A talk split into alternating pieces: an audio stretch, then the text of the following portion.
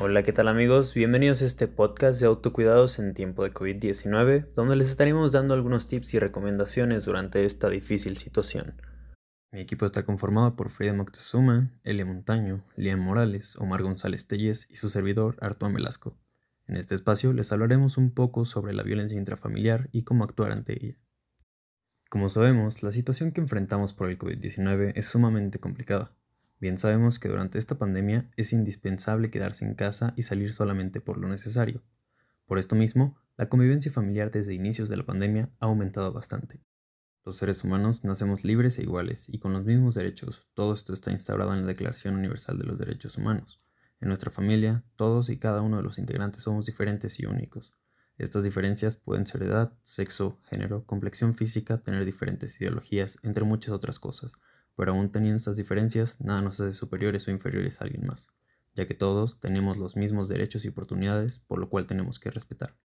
Ahora dicho esto, se estarán preguntando cómo sé si hay violencia de este tipo en mi familia. Déjenme explicarles.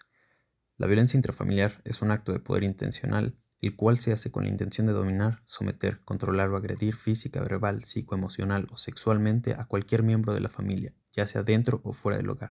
Cabe recalcar que es más fácil identificar la violencia cuando se presenta la omisión de cuidados y las agresiones son muy graves.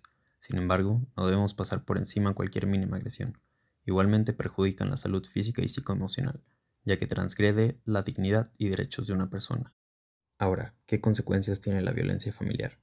Bueno, pues las personas que sufren violencia familiar suelen verse afectadas principalmente en su autoestima y en su desarrollo intelectual.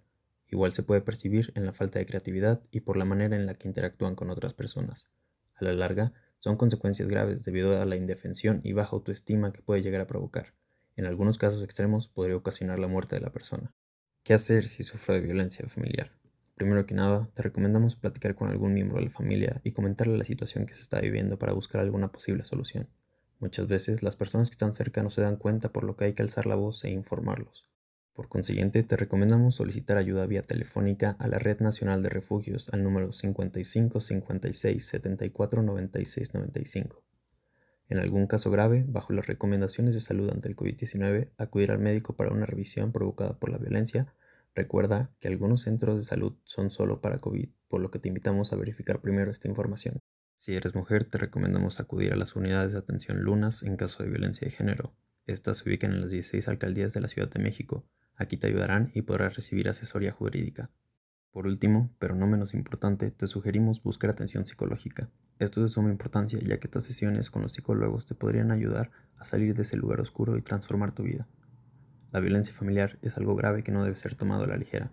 Debemos actuar contra esta situación y buscar ayuda. Esperamos que con este podcast te hayas podido informar sobre qué es la violencia intrafamiliar y cómo se debe actuar ante ella. Gracias por habernos escuchado y recuerda, quédate en casa. Hasta la próxima.